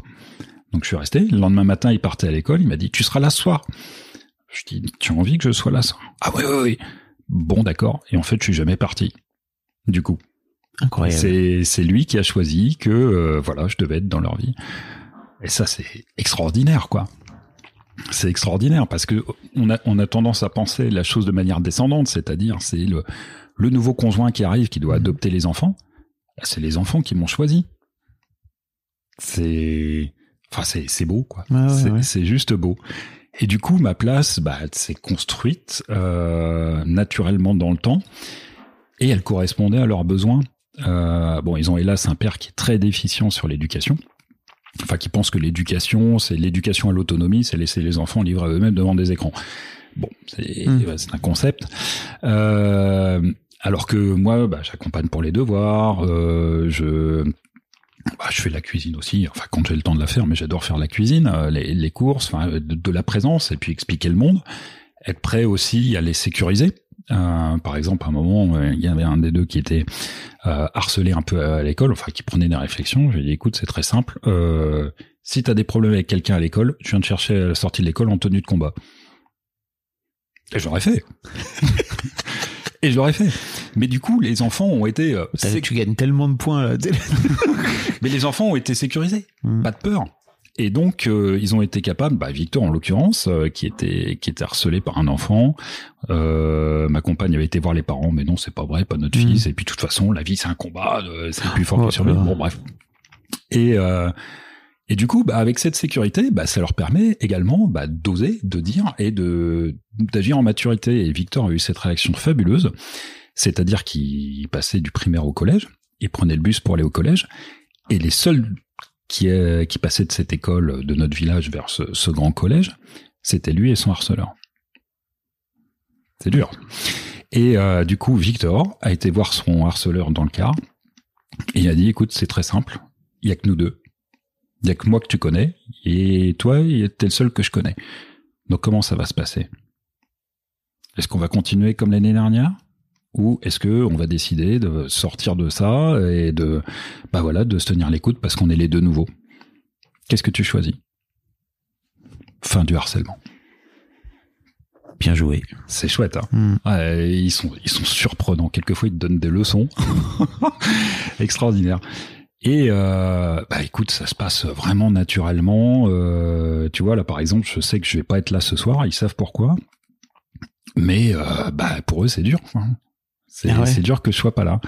Donc euh, ils, ils me sautent au cou euh, quand on se retrouve bah, une semaine sur deux. Enfin c'est Oui. et chose extraordinaire aussi, c'est qu'avec mon fils, qui pourtant a un grand décalage, Oui. ça se passe fabuleux. D'ailleurs, mon fils parle de ses frères. Ah, ça y est. Ah oui, oui, oui, mais Ouais. c'est dès le début. Oui. Dès le début, euh, il a été euh, bah, Victor qui cherchait déjà à avoir un grand frère, un modèle. Euh, c'est ça s'est fait tout de suite. Mais alors c'est de la magie. Enfin, je sais pas comment l'expliquer, du miracle, appelle ça comme tu veux.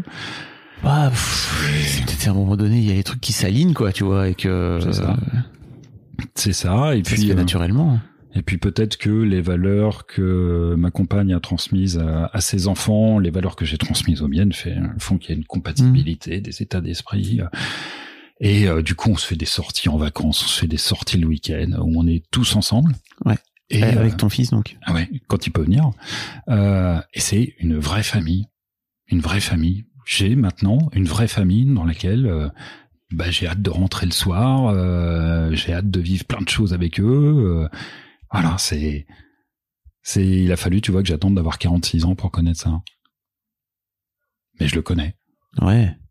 Et quand tu regardes en arrière, Bah, quand je regarde en arrière, je me dis finalement, tout ce que j'ai subi pour en arriver là, quand je vois la beauté de la chose, bah, ça valait le coup. hmm, Ouais, ça valait le tu- coup. j'imagine que tu regrettes pas de pas t'être cassé euh, Bah, ce j'ai- fameux- ce fameux- ce- cette fameuse journée là. Ouais, mais alors, euh, on peut pas revenir en arrière et Mm. pour faire du replay en disant j'aurais dû, j'aurais pas dû. Je pense qu'on on prend les décisions à un instant T en fonction des éléments qu'on a à cet instant. Alors, euh, rétrospective. Après, on peut avoir plein d'autres informations qui viennent dire c'était une bêtise ou pas. Mais euh, et encore, enfin, il y a pas de bêtises. Hein. Comme disait Nelson Mandela, soit je réussis, soit j'apprends. Oui. Euh, mais en tout cas, ça m'a amené là. Ça m'a amené là. Euh, alors oui, commencer à être heureux dans sa vie à 46 ans, on peut se dire, euh, ça fait du temps gâché, quoi. Mais d'un autre côté, c'est ce que j'ai vécu jusque-là qui m'a amené à devenir qui j'étais pour vivre ça. Hmm. Donc si j'avais pas vécu tout ça, on peut aussi se dire que bah j'aurais pas été pas là. voilà, j'aurais pas été la personne euh, que je suis qui a bah qui a permis que cette harmonie se crée. Hmm.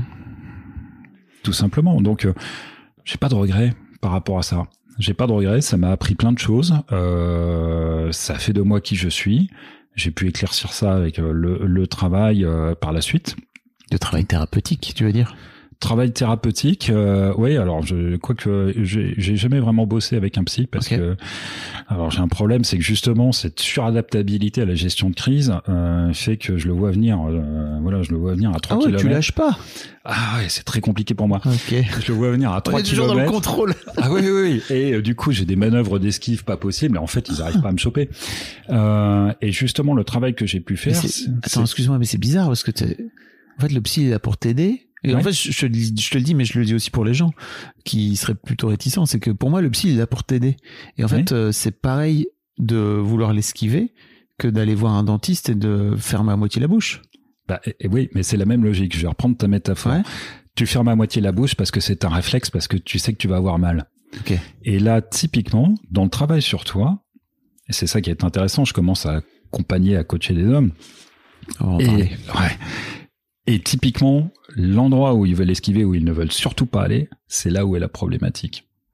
La problématique, elle est là où tu ne veux pas regarder. Mm. Bien Donc, euh, et, et c'est ça qui, c'est voilà comme le dentiste, hein, tu sais que tu vas avoir mal, donc instinctivement, réflexe, tu fermes la bouche. C'est un réflexe de défense, hein, Mhm. normal. Et du coup, j'ai pu travailler avec euh, des états euh, de, de conscience modifiés à travers simplement la respiration, des techniques de respiration, euh, des, des musiques qui permettent en fait de court-circuiter le mental. Et là, bah, tu vas travailler directement dans l'émotionnel. Eh la vache, ça envoie. ça envoie. Ouais. C'est. Qu'est-ce ouais, que t'as ouais. appris? Alors, qu'est-ce que j'ai appris sur moi? Euh, Bah, j'ai, ouais, j'ai, enfin, je, vais pas raconter tout- toute ma vie, mais j'ai, j'ai compris une chose, c'est que finalement, le sacrifice de moi, enfin, le sacrifice, bah, c'était une raison de vivre. Alors c'est paradoxal parce que le sacrifice qui peut aller jusqu'au sacrifice de sa propre vie, bah, c'était une raison de vivre. Euh, bah oui. C'est-à-dire que, bah, comme j'étais en, même, en même temps, c'est assez aligné avec ton métier. Oui, mais justement, j'ai compris pourquoi mmh. j'étais rentré dans ce métier. Euh, alors, j'étais pas suicidaire, pas du tout, euh, mais ma vie me semblait pas avoir d'importance. Donc euh, voilà, si euh, bah, en traversant la rue, je devais me faire écraser par un camion, bah c'est comme ça. Point final. Et donc, bon aussi parce que j'avais pas de raison de trouver le bonheur. En fait, oui, c'était c'était un peu comme ça. J'avais pas de raison de trouver le bonheur. Bah non, je le trouvais pas le bonheur. Enfin, mm. je savais que je le trouverais pas dans mon couple, que je le. Donc mm. voilà, à quoi bon? À, à quoi bon? Euh, si ce n'est bah voilà cette responsabilité vis-à-vis de mon fils. Et euh, du coup, ce que j'ai compris à travers ce travail, c'est que bah, manquant d'amour, enfin ayant manqué d'amour, euh, bah j'étais pas digne d'être aimé. C'est la conclusion logique parce que tu essayes de comprendre pourquoi, mmh. euh, pourquoi tu manques d'amour. J'étais pas digne d'être aimé. Bon, je suis pas digne d'être aimé de mon vivant. Alors, je schématise, c'est très caricatural parce que c'est un long process, mais du coup, bah, la solution, c'est de mourir en héros. Donc de se sacrifier.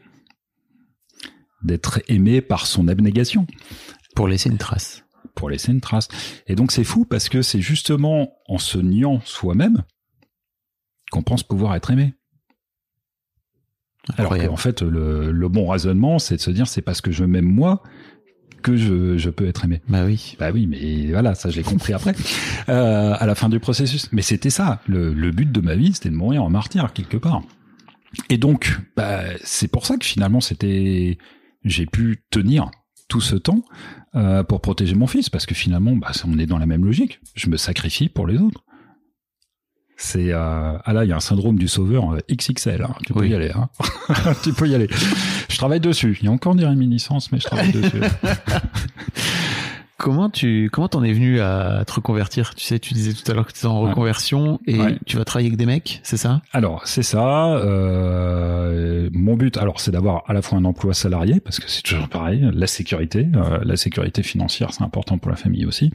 Et je vois bien que dans le milieu de l'accompagnement coaching, avant que tu te fasses un nom, avant que tu remplisses mmh. tous tes créneaux, euh, et puis euh, le système étant ce qu'il est pour les indépendants euh, et pour les libéraux, euh, bah, c'est quand même pas évident de dégager de quoi en vivre. Hein. Je pense que tu sais de quoi je parle. Oui. Parfait. Donc, euh, une activité salariée et puis l'accompagnement coaching spécialisé dans le masculin. Alors, pourquoi le masculin? Tout simplement, c'est pour moi c'est une continuité. Finalement, dans l'armée, bon, il y a, y a, une féminisation des armées, hein, évidemment, et qui est souhaitable mais quand même la plupart sont des hommes. Oui, euh, c'est 25%, c'est ça Alors ça dépend des armées. Euh, dans, dans l'armée de l'air, euh, c'est 25-27%, euh, beaucoup moins chez les pilotes et les mécaniciens, beaucoup plus dans les fonctions administratives. Dans le contrôle aérien, beaucoup de femmes qui sont d'ailleurs euh, meilleures que les hommes. Enfin, moi, c'est ce que j'ai vu. C'est ce que j'ai vu, c'est juste mon jugement. Euh, une voix qui passe mieux à la radio, une division de l'attention meilleure, enfin bref. Euh, c'est juste mon point de vue. J'ai pas vu d'études là-dessus. Je voudrais froisser personne qui écoute. Euh, mais euh, donc oui, beaucoup plus de mecs et puis de mecs. Euh, ah voilà, on est des bonhommes quoi.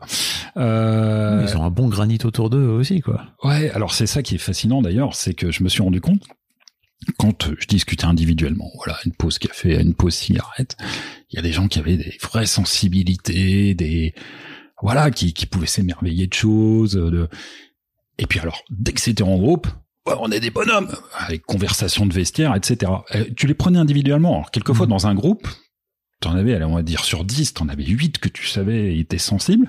Et là, tout d'un coup, ça devenait des cro quoi. Euh, dans cet effet de meute. Et je trouvais ça euh, d'abord assez intéressant. Ensuite, euh, j'ai toujours aimé la transmission et j'ai accompagné beaucoup de jeunes qui voulaient passer le concours pour passer officier. Donc, à travers des séances de préparation à l'oral, à l'écrit, j'ai fait pas mal de jurys blancs pour différents concours. Et euh, moi, ce qui m'intéressait, c'était pas de dire il faut faire ci, il faut faire ça, ou il faut dire ci, il faut dire ça. C'était de pousser la personne à comprendre, à intégrer, à réaliser qu'elle avait ça en elle, et que c'était déjà là. Hmm Il fallait juste le faire sortir, quelquefois le mettre un petit peu en forme, c'est tout. Mais ça, c'est de la cosmétique. Mais que c'était déjà là. Et bah finalement, je faisais euh, un peu comme Monsieur Jourdain, euh, je faisais de l'accompagnement sans le savoir. Bah. Donc j'ai euh, j'ai fait ça pendant ouais pendant une bonne partie de ma carrière. Et puis, euh, via des relations, j'ai rencontré Mathieu Thomé, que tu as, que tu as reçu, euh, dans le réseau qu'il avait créé, Mycelium, et il m'a proposé euh, d'y aller. Bon, j'ai rempli la lettre de motivation, le formulaire, en disant, bon, je vais dire comme comme je suis, et puis euh, ça passe, ça passe pas. Si ça passe pas, bah c'est ok, parce que ça veut dire que c'est pas pour moi, et que je suis pas pour eux. Et euh, bah j'ai été accueilli, alors que c'était tous, enfin, j'étais dans, dans ce domaine-là depuis pas mal de temps, quoi. Et moi, j'arrivais, euh, euh, je connais rien, enfin bon. Et euh, bah, ça m'a permis, euh, on a fait un week-end séminaire, ça m'a permis, avec donc euh, 13 autres hommes, on était 14 au total, et j'étais le seul qui avait pas d'expérience, enfin, je pensais. Oui. Et euh, j'ai beaucoup travaillé sur ma légitimité, euh, justement à cette occasion-là, parce qu'à chaque fois, quand j'intervenais, bon alors en tant que néophyte, en tant que béotien, euh, en tant que noob, comme on dit de nos jours, et, euh, et ben en fait, ils m'ont fait comprendre que ma légitimité, elle était pleine et entière, euh, à la fois à travers ce que je montrais, qui j'étais, mais que surtout, oui, en fait j'avais accompagné des hommes euh, pendant très très longtemps. Et aussi cette expérience de ma carrière m'a montré ben, ce que le masculin pouvait avoir de beau, mais aussi tout ce qu'il pouvait avoir de moche. Parce que globalement, euh, bon, à part une chanson de Renault assez célèbre, c'est quand même les mecs souvent qui font la guerre. Quoi. Bah oui. Euh, et euh, bah, on- donc il y a, il y, a, il y a une part d'ombre aussi dans l'homme euh, qui est fondamentale. Et euh, avec beaucoup de rapports de domination, d'ailleurs, c'est assez génial parce que finalement, les les les grades sur les épaules, ça indique le niveau de nuisance potentielle d'une personne, ça indique sa place dans la chaîne alimentaire. T'as pas besoin de dire un mot, tu arrives dans une pièce, on t'a tout de suite situé. euh, voilà, c'est Clair. c'est très très pratique. L'uniforme, ça sert à ça. hein. Et c'est assez rigolo parce que tu vois, en plus, euh, on met des barres, euh, symbole phallique s'il en est. Donc, euh, moi, j'en ai plus que toi, t'as vu. euh, Mm. Bon, c'est, on est dans quelque chose de pas mal. Euh, mais du coup, beaucoup de rapports verticaux, hiérarchiques, des rapports de domination, puis qu'on retrouve beaucoup dans la société, hein, en règle générale. Enfin, c'est ce que je vois dans, dans Ouais. la société. Et moi, ce qui m'intéressait, c'est de me dire, mais comment on pourrait arriver à des rapports de collaboration et pas de domination? C'est pas ça ou ça, c'est ça et ça.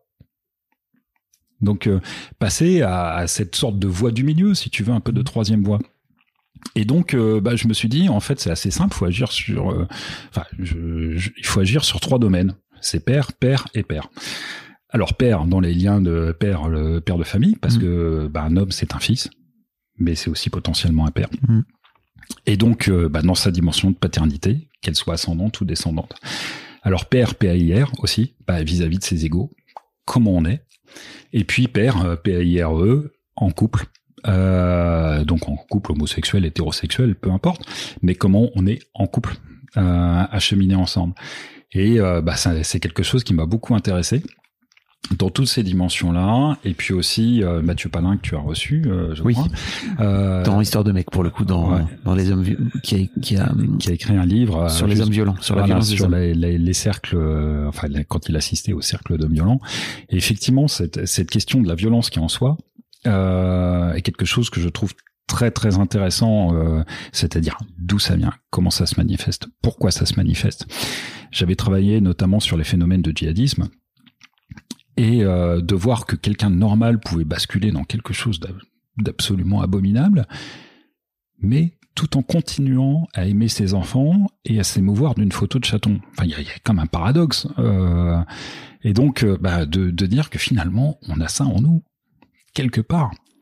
Mais la question, c'est, euh, bah, est-ce que on l'apprivoise? Est-ce que cette, cette colère, cette violence, qu'est-ce qu'on fait? On en a peur, on la met dans un placard en sachant qu'elle risque d'ouvrir le placard à un moment où on s'y attend pas Ou finalement, est-ce que ça, c'est pas aussi une force de vie? Je tiens à préciser un truc, c'est que, en tout cas moi de mon point de vue, l'un des problèmes avec la violence, c'est qu'on l'a, euh, l'un des problèmes avec la colère, pardon, c'est qu'on l'associe souvent à la violence, Ouais. alors que il y a un truc que je crois, c'est que, en fait, pour moi, la violence arrive une fois que la colère n'a pas été correctement exprimée. En fait, elle se transforme en violence. C'est-à-dire que, pour moi, l'un des problèmes des mecs actuellement, et en fait, peu importe des gens violents d'une manière générale, c'est qu'ils sont en colère qui sont incapables de l'exprimer avec des mots et euh, d'accéder à leurs émotions, le granit, le machin, tout ce qu'on veut. Mhm. Et en fait, plutôt que de plutôt que de faire ce travail-là sur eux et d'aller chercher en eux qu'est-ce qui les met en colère, etc., ça se transforme en violence. Oui, effectivement, ça Mm. s'exprime par les gestes, ce qui Mm. peut pas s'exprimer par la parole. Mais tu vois, je, trou- je trouve qu'il y a un biais en fait parce- parce que tu associes les deux, les deux. Tu vois, je trouve que de ce fait-là, on a tendance, nous en tant que mecs, à faire en sorte de ne pas accéder à notre colère, alors que parfois ça fait, c'est trop bien d'être en colère. Mais et c'est Si tu la transformes pas en violence en fait. Bah, euh, De toute façon, soit euh, si tu la gères pas ta colère, si Mm. tu ne l'accueilles pas, et que en gros, euh, bah, la vague arrive, tu surfes ou tu bois, donc il vaut mieux surfer dessus. Ouais. Et si tu ne l'accueilles pas, cette colère, tu ne la reconnais pas en tant que telle, oui, elle va s'exprimer en geste, violence, Mm. ou alors elle va pas s'exprimer du tout, et là, elle va s'incarner.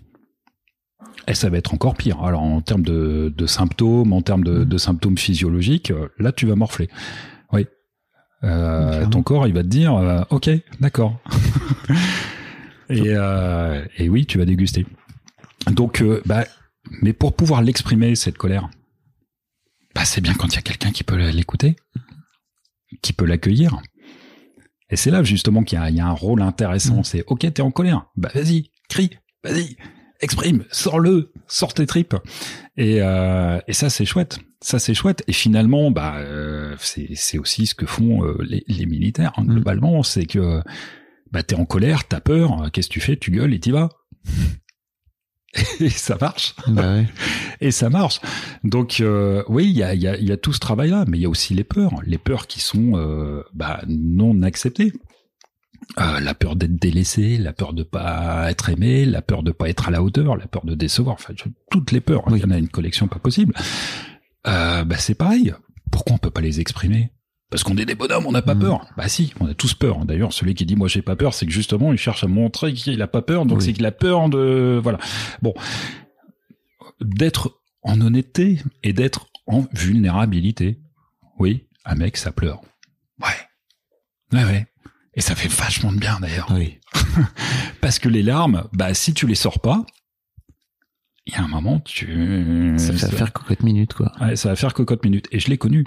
Je l'ai connu parce que justement, ces émotions dans la gestion de crise, pendant ma vie conjugale passée, je ne l'ai pas sorti. J'étais dans la maîtrise, dans le contrôle. Et ben, c'est simple. J'ai développé une maladie des yeux. Euh, qui fait que euh, bah, j'ai eu un œil crevé et que l'autre était touché. Je me suis réveillé un matin, voilà, comme ça. Wow. Et à l'hôpital, ils m'ont dit, mais monsieur, votre œil, il est crevé. Et c'est mal barré pour l'autre. Donc la perspective, c'est d'ici 1 à 5 ans, vous serez aveugle. Ok, super. Euh, D'accord. Donc qu'est-ce que je peux faire? Bah écoutez, essayez d'apprendre le braille parce que c'est quand même mieux quand on voit quelque chose. Ok. Et puis je me suis dit au niveau de l'armée, tiens, je vais chercher qu'est-ce qu'il y a comme poste pour handicapés d'ailleurs. Euh, donc euh, ça, l'administration dans toute sa splendeur. J'avais contacté en disant voilà, bah, il est probable que je te sois aveugle d'ici un à 5 ans. Qu'est-ce que vous avez comme poste à me proposer? Bah écoutez, on a câbleur informatique. Ouais, alors là, je suis pas sûr que je reconnaîtrais le fil vert du fil rouge. Je dis non, non, non, non, on va être sérieux. Je vous dis, je vais être bientôt aveugle. euh, voilà, euh, qu'est-ce que vous allez me proposer? Ah, bah là, j'ai une fiche, je vous l'envoie. Donc je reçois le mail et là, j'éclate de rien. Il m'avait proposé d'être plieur de parachute. Incroyable. Alors là, je me dis, euh, t'arrives avec tes lunettes noires, ta canne blanche, et tu dis au type qui va sauter, ayez confiance, c'est moi qui l'ai plié. Ça va bien se passer. voilà. Bon, c'est c'est c'est assez rigolo, mais ça a un côté grotesque aussi. Et puis euh, donc, bah ok, voilà. Bon, bah le verdict était tombé, mais parce que bah j'exprimais pas mes émotions. Ok, tu veux pas voir? Mon corps a dit, ok, pas de problème. Je vais te rendre ce service, tu vas plus voir. T'as retrouvé la vue? Alors, je ne l'ai pas perdu. Je Incroyable. ne l'ai pas perdu. Et euh, bah tout simplement parce que déjà ça me paraissait inconcevable que je vois plus. Enfin je me suis jamais, j'ai jamais vécu dans l'angoisse de me dire oh, tu seras aveugle, tu seras aveugle. Je crois qu'au fond de moi je l'ai pas cru. Mm. Et puis euh, bah au fur et à mesure je me rapprochais des, possibilités de sortir de cet enfer, euh, de cet enfermement aussi. Ben ouais, je, gérais avec mes médicaments, mais l'échéance n'est pas vue. Et tu sais qu'il y a un truc qui est quand même fabuleux, c'est que à la réflexion, quand est-ce que mes problèmes aux yeux ont commencé? Ça, dans mon parcours, m'a posé la question. Et je me rappelle que le jour de mon mariage, on avait dû me mettre du maquillage sur les paupières parce qu'elles étaient explosées. Ah bah écoute, hein. Ouais. Et tous les trois mois, j'avais des crises. Bah ça fait cinq ans que j'en ai plus. c'est fou quand même. Ouais, comme quoi le, le pouvoir, tu vois, de ne pas sortir ses émotions, d'être dans le contrôle. Bah, en fait, tu contrôles pas ton Mhm. corps. hein. Ton corps, il t'envoie les messages. Tout simplement. Ouais. Et puis ça veut pas dire que t'avais pas de trucs physi physiologiques, hein, que t'avais pas des Ah, problèmes si, physiologiques. il y avait des là, trucs quoi. physiques. Ah bah oui, oui, oui, clairement, clairement. Oui, j'avais un œil crevé, j'avais un trou dans l'œil. Oui, Incroyable. bah oui. Euh, ça a été jusque là. Et là, plus rien. Donc euh, oui, n'ayons pas peur de notre vulnérabilité, n'ayons pas peur de nos émotions. Et euh, bah, il faut que les hommes apprennent à être pleinement vivants de ce côté-là aussi. Enfin, j'en ai la conviction. Il y en a qui ont fait des, des beaux chemins dans notre cercle. On voit des hommes extraordinaires. Ouais. J'en ai croisé pas mal aussi dans, dans mon parcours. Mais quand même, il y a, il y a du boulot. Il y a du boulot. Euh, et les femmes ont un sacré temps d'avance hein, de ce côté-là. Bah oui. Et, et elles font des parcours magnifiques. Et d'ailleurs, quelquefois, quand on creuse sur les parcours, on se dit, mais en fait, le problème, c'est pas elle. Alors, oui, c'est-à-dire que vraiment, pour faire ce métier depuis un petit moment, euh, alors après, c'est plus simple, entre guillemets, pour elle, parce que dans la société patriarcale, Ouais. elle, c'est ok d'accéder à leurs émotions, voire même c'est encouragé depuis qu'elles sont toutes petites, etc. C'est ok de pleurer, machin. Donc, euh, c'est sûr que la, le granit, il est moins, si si tant est qu'elles aient du granit, tu vois, c'est Mm. sur d'autres choses. Mais le granit, il est moins violent à les- qu'à les creuser chez les mecs euh, qu'il faut plier en deux pour leur faire sortir une larme, quoi, tu vois. Ouais, mais alors tu vois, c'est ça le, le paradoxe, c'est que justement, on est des bonhommes, on est courageux, Ouais. on n'a pas peur.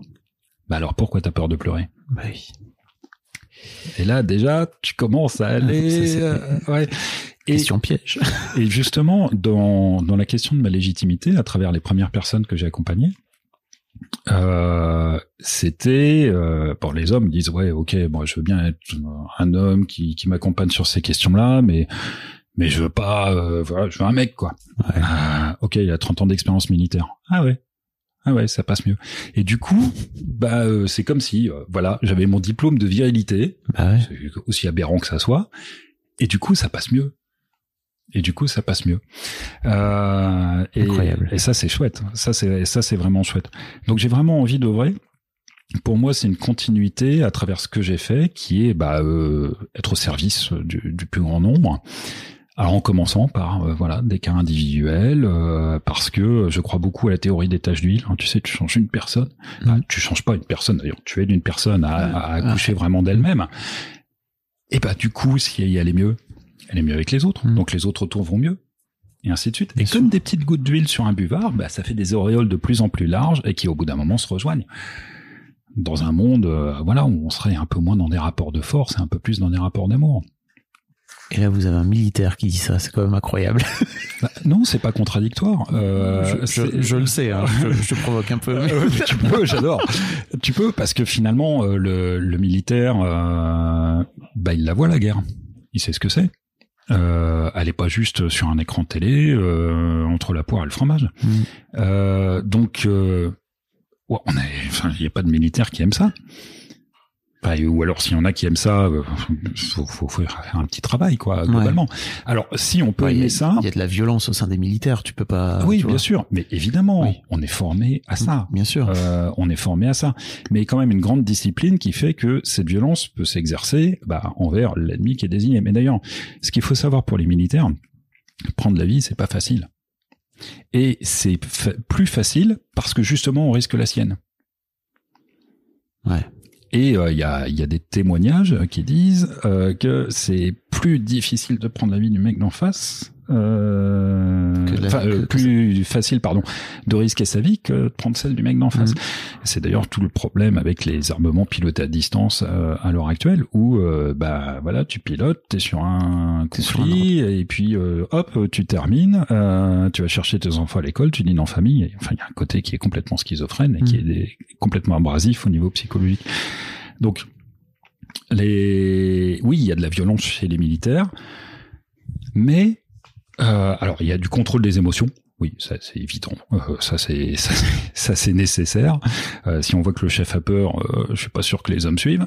Euh, mais euh, c'est pas un métier euh, violent intrinsèquement. Mm. Je veux dire, euh, pas plus que quelque part, je dirais les, les, les pompiers. Enfin, de, de mon point de vue. Moi, je, suis, de- je suis de l'armée de l'air, hein, donc l'armée de terre, c'est c'est quand même un organisme différent. Mais euh, la, la mort est une hypothèse de travail, on va dire. Mm. Voilà, ça c'est Michel Goya qui en parlait, la mort comme hypothèse de travail. Euh, mais du coup, dans cette violence, cette violence, elle peut s'exprimer euh, de plein de choses différentes. J'ai commencé à travailler euh, au début de ma carrière sur l'ex-Yougoslavie, euh, où là, tu avais une superbe guerre civile dans toute sa splendeur. Et euh, justement, des gens qui n'étaient pas formés à la discipline militaire, à travailler en équipe, à fonctionner en équipe et avec une éthique et des valeurs. Et, parce que derrière la discipline, c'est ça en fait. Eh bien, ça donnait de, des, des horreurs mmh. absolues, euh, où finalement, avant, les Bosniaques, euh, les Croates, les Serbes vivaient bon sous une poigne de fer du maréchal Tito, certes, mais ils vivaient en société. Et euh, quand cette société s'est délitée, bah, c'était chacun contre tous. Mmh. Euh, et puis, bah, c'est là que tu vas assassiner, tu vas violer ceux qui étaient avant tes voisins, que tu croisais dans la rue, que tu pars sur des atrocités absolument innommables. Donc, il y a, y a ça, il y a ça, oui. Et euh, bah, statistiquement, oui, c'est quand même plus les hommes qui font ça. Oui, c'est clair, c'est très clair. Euh, donc, bah, comment on peut faire Enfin, comment moi je peux faire à mon modeste niveau pour essayer d'apporter ma pierre, euh, mon gravier, mon caillou, mon grain de sable, peu importe, bah, pour créer un monde, pour faire évoluer la société vers quelque chose d'un peu plus juste, d'un peu plus équilibré dans le côté yin et le côté yang, euh, et dans une masculinité qui pour moi euh, est lumineuse, c'est-à-dire qui est pleinement assumée dans sa vulnérabilité, dans sa sensibilité, euh, tout en restant un homme. Enfin, je veux dire, c'est c'est c'est pas contradictoire. Pour moi, c'est complémentaire. Comment tu vas faire alors avec tes deux petits gars là? Qui, qui rentrent dans l'adolescence et qui vont être influencés par des tas et des tas de conneries parce que on a globalement quand on veut être euh, on veut faire en sorte d'éduquer des hommes euh, un peu conscients de mêmes et tout, euh, la société contre nous, hein, mmh. clairement. Comment tu comptes faire alors? Alors, bah, comment je fais? Non, j'ai pas. Alors, j'ai pas un plan dessiné en disant il y a l'étape 1, l'étape 2, mmh. et puis ensuite on va passer à l'étape 3, mais qui est sur une autre ligne d'opération pour arriver à l'état final recherché. Bref, parce que comme disait Khalil Gibran, en fait, les enfants sont des arcs tirés, des flèches tirées par l'arc de leurs parents. Mm. Euh, et j'aime bien les citations, mais Montaigne disait aussi euh, l'enfant n'est pas un vase que l'on remplit, c'est une flamme que l'on allume. Et donc, le but, c'est pas de remplir le vase. Euh, c'est d'allumer cette flamme et d'allumer cette flamme en confiance. Alors, comment je fais? Ben c'est ce que je fais au quotidien, c'est-à-dire répondre à toutes les questions toutes les questions qui sont posées, répondre. Et si j'ai pas la réponse, eh bien, je lui dis, bah écoute, je vais chercher la réponse, il faut que j'y réfléchisse, et puis on en reparle demain. Et puis le lendemain, pas dire chouette, il a oublié, je n'en reparle pas. Je dis, au fait, à propos de ta question d'hier, voilà, et on en parle. Il n'y a pas de sujet tabou. Voilà, ils m'ont déjà questionné sur la mort, est-ce que j'ai déjà tué quelqu'un, euh, voilà, ce genre de questions. J'ai répondu. Euh, et euh, maintenant, je leur dis, voilà, par rapport à moi, mon émotion, il y a des domaines, voilà, cette partie de ma vie, j'ai pas envie d'en parler. Donc, euh, il faut respecter ça. Hmm. Et euh, mais à partir du moment où c'est dit, c'est ok, il n'y a pas de surprise. Comment je fais? C'est que vis-à-vis d'eux dans l'éducation, je fais ce que je dis, et je dis ce que je fais. C'est-à-dire, euh, bah, en fait, c'est asseoir sa crédibilité. Et puis ça fonctionne avec les, ce qu'on appelle les suasions. Tu sais, tu as deux suasions différentes. Tu as la persuasion, fais ça parce que, et puis la, dissuasion, fais ça sinon. Mais du coup, quand euh, tu es crédible, parce que tu dis ce que tu fais, tu fais ce que tu dis, si tu dis, je te préviens, tu recommences, euh, et là, t'entends de jeux vidéo de, du week-end, ah ben, ils savent que ça va être le cas. Mm. Donc euh, là, on est pris au sérieux. Ça marche aussi. Alors, le paradoxe de ça, enfin, c'est pas un paradoxe, c'est logique, c'est quand tu mets un cadre, bah, le cadre c'est rassurant pour les enfants, mais pour vérifier qu'il y a un cadre, faut s'y heurter. Ah Donc euh, bah là, faut gérer. Alors, euh, bah, j'ai regardé la communication non violente, c'est un outil extraordinaire. Et puis il y a des fois, tu sais, t'as passé une, grosse journée, une petite nuit, machin, t'es fatigué, et puis là, là t'as la question de l'enfant, enfin, je veux dire, le, comportement de l'enfant, ils sont super agités, tu sais, ça, tu sens que bah là, euh, mm. t'as la, la, pression du magma qui monte dans le volcan, et tu sens que tu Mm. Voilà, ça va péter. Bah là, il y a deux solutions. Euh, soit tu prends tes chaussures, tu vas faire un petit tour en forêt, hein, le temps que la pression descende. Euh, ou j'ai l'avantage aussi d'avoir une parfaite complémentarité avec ma compagne. on a les mêmes approches de l'éducation, on a, on partage des belles valeurs, on partage la confiance des enfants, et de dire euh, que l'un puisse dire à l'autre, là je vais exploser, tu Mm. peux prendre le relais? Et ok, ça passe bien. Ça passe bien. D'ailleurs, entre nous deux, on pratique aussi la CNV parce qu'on a des choses à se dire. Euh, Ah oui. Et c'est ça. et euh, éviter le tu qui tue pour parler en jeu, effectivement, Ouais. c'est- c'est c'est juste fabuleux. C'est juste fabuleux. Donc, c'est euh, œuvrer au quotidien, répondre aux questions, les ouvrir sur le monde, sur d'autres cultures, sur d'autres façons de voir les choses, et que d'autres visions, d'autres opinions, c'est ok. Après, c'est plus dire par rapport à ce qui a trait aux écrans. Parce que ce sont des jeunes de leur génération, donc euh, bah voilà, je leur ai expliqué par exemple TikTok, euh, comment ça fonctionne. TikTok, bah TikTok en Chine, c'est pas le même qu'en Europe. Mm. TikTok en Chine, euh, quand on navigue au hasard, bah, on tombe sur des vidéos de jeunes qui aident des vieilles dames à traverser, de scouts qui font des bonnes actions, etc. Que des actions valorisantes. Alors que l'algorithme qui est développé en Chine, dans les pays européens et aux États-Unis, est fait pour montrer de la connerie. Parce que ils ont déjà compris que la guerre de l'intelligence, c'est-à-dire à qui aura le plus de QI en gros euh, dans 50 ans, eux ils ont déjà commencé. Et euh, du coup, ils limitent le temps d'écran euh, via la reconnaissance faciale à 3 heures par semaine pour les jeunes. Euh, Incroyable. ah oui, à Singapour, ils ont été très très drastiques également sur le- les jeux vidéo, les écrans. Le QI moyen de Singapour a augmenté de plusieurs points ces 15 dernières années, tandis que celui en moyenne en Europe a baissé. hein. Donc si on suit les courbes, voilà. Donc c'est un outil de guerre de l'intelligence Ouais. TikTok. Et euh, bah, quand on explique ça aux enfants, quand on explique qu'une application gratuite, c'est que c'est eux le produit. Mm. Quand on explique qu'il y a des choses qu'ils veulent pas dire, euh, qu'ils échangeraient pas un inconnu dans la rue pour euh, 5 ou 10 euros, et qu'en fait ils le mettent gratuitement sur Facebook. Quand on explique tout ça, avec des mots simples, Ouais. en disant, bah, vous avez peur des prédateurs. Mais en fait, vous leur donnez tout Bah oui. déjà. Donc ça, ils intègrent. Après, il y a quand même une fascination. Il y a des jeux vidéo qui sont très addictifs, euh, qui sont assez délétères. hein. Fortnite en est un, par exemple. euh, qui ont été conçus avec l'aide de neuropsychiatres passés du côté obscur. Enfin bref. Donc ça, bah il y a un temps d'écran euh, Ouais. qu'ils ont. Et puis c'est aussi une variable d'ajustement qui est très sympa. Ok, t'as fait des bonnes actions, on en rajoute un petit peu. Et puis par contre, euh, un gros mot, t'as tapé sur ton frère, allez crac, une demi-heure en moins sur l'heure que t'avais. Voilà, ça, ça bon, c'est moche, mais ça marche. Ouais. Le souci que j'ai essentiellement, c'est que on les a actuellement, bon, c'est pas tranché, mais on les a une semaine sur deux. Et euh, bah c'est le rocher de Sisyphe. C'est la baignoire que tu remplis où t'as pas fermé la bonde.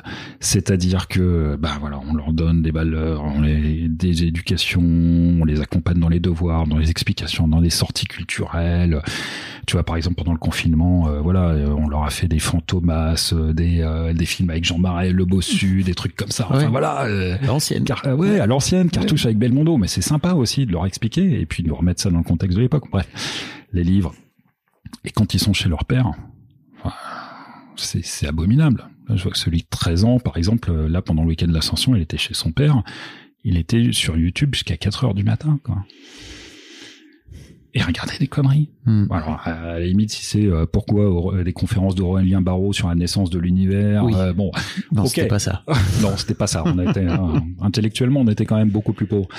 Mais voilà. Et ça, là, oui, tu vois, là, j'ai de la colère par rapport à ça Mm. parce que euh, une semaine sur deux, ils sont gâchés. Les devoirs sont pas accompagnés. euh, les, enfin, il n'y a pas d'attention qui leur est portée. Et, euh, et du coup, quand on les récupère euh, le lundi soir, bah, ils sont crevés. Euh, en général, le vocabulaire, ouf, euh, faut remettre en place. Euh, non, non, on mange pas avec les doigts. Euh, non, non, on sort pas de table comme ça. euh, donc, euh, il Ah faut oui. 24 à 48 heures pour remettre. Et c'est normal. C'est c'est vachement dur pour eux d'être dans Ah oui. deux milieux complètement différents. Et euh, bah écoute, c'est très simple. L'aîné a écrit sur une page à grand carreau, euh, Monsieur le juge, je souhaiterais euh, vous dire ce que je pense de la situation. Et il était reçu pour le juge, euh, par le juge, pour dire que bah, il voulait être chez nous. Quoi. Ok. Et pourtant, bah, chez nous, il n'y aura pas de YouTube jusqu'à 4 heures du matin. Quoi. Oui. Ça, c'est très clair. Mais il préfère. Donc, il y a la fascination pour ces outils-là et euh, il y a euh, bah, d'un côté le cadre qui est rassurant et ça je pense que c'est quelque chose à faire tous les jours et puis après il y a ne pas hésiter à se montrer dans sa vulnérabilité je pense que en tant que père, et je, me- je me sens complètement père de, de ces Mhm. enfants-là. Euh, ce sont les miens, point. Voilà, ce sont les nôtres avec ma compagne. Et, euh, et avec tout l'amour que je leur donne et qui me rendent au centuple. Euh, c'est euh, d'être présent et surtout d'accepter aussi de pas être parfait. Je pense que le pire qui puisse arriver à des enfants, c'est d'avoir des parents parfaits. Et de voilà, je me suis emporté, j'ai crié hier soir, je t'ai puni. Euh, bah, le lendemain, de dire écoute, j'étais en colère. Voilà, j'ai passé une sale journée, j'étais fatigué, il était tard, euh, vous étiez bien bien agité, euh, à ricaner, à faire des bêtises. Euh, voilà, j'ai crié, j'aurais pas dû, j'aurais dû m'expliquer quel moment, donc je te prie de m'excuser. Et ben, je pense que c'est sain aussi de montrer que euh, bah, si je veux être un modèle masculin pour eux, Hmm. bah, je suis un modèle qui a aussi des vulnérabilités, c'est logique. Et c'est comme ça que la confiance se crée euh, jour après jour. Alors après, c'est pas une méthode, c'est, c'est empirique, Hmm. mais ça marche. J'ai une dernière question pour toi. Je t'en prie. que je pose à la fin de tous les épisodes d'Histoire de Daron. Alors ça marche moins bien pour ton garçon à toi, mais pour euh, tes deux petits là, c'est cool. Euh, imagine, ils écoutent ce podcast dans 10 ans. Ouais. Qu'est-ce que tu as envie de leur dire là aujourd'hui? Ah, qu'est-ce que j'ai envie de leur dire? Euh, Que ce sont des vrais amours, que je les aime, qui n'ont pas mon sang, mais ils ont mon cœur, euh, et qu'à ce titre, ce sont mes fils, pleinement. J'assume ça pleinement. Et que je suis déjà fier de ce qu'ils sont, euh, parce qu'ils ont eu d'excellentes bases grâce à leur maman euh, avant que je les connaisse et qu'ils croient vraiment en leur potentiel, euh, parce que leur potentiel, il est infini. Ils peuvent faire plein de choses, ils peuvent faire des belles choses, et même quand ils auront 80 ans, ils pourront continuer à faire des belles choses. Et donc leur donner le, conseil que disait Gandhi, de vivre chaque jour comme si c'était le seul, et d'apprendre chaque jour comme si on devait vivre éternellement. Mic drop. On vous laisse là-dessus. Merci beaucoup Nicolas, c'est génial. Merci Fabrice, j'ai adoré. Un grand merci à vous d'avoir écouté jusqu'au bout. Pensez à rejoindre le serveur Discord pour venir commenter avec le reste de ma commu. Je vous trouverai tous les liens dans les notes de cet épisode. Et si mon travail vous plaît, je vous rappelle que vous pouvez m'offrir en échange un peu de sérénité en vous abonnant à mon Patreon ou en m'envoyant de l'argent en vous munissant de votre CB. Vous trouverez tous les liens dans les notes de cet épisode également. Bonne fin de journée et j'espère à très bientôt pour un nouvel épisode de podcast. When you need mealtime inspiration, it's worth shopping Kroger, where you'll find over 30,000 mouthwatering choices that excite your inner foodie. And no matter what tasty choice you make, you'll enjoy our everyday low prices, plus extra ways to save, like digital coupons worth over $600 each week. You can also save up to $1 off per gallon at the pump with fuel points. More savings and more inspiring flavors make shopping Kroger worth it every time. Kroger, fresh for everyone. Fuel restrictions apply.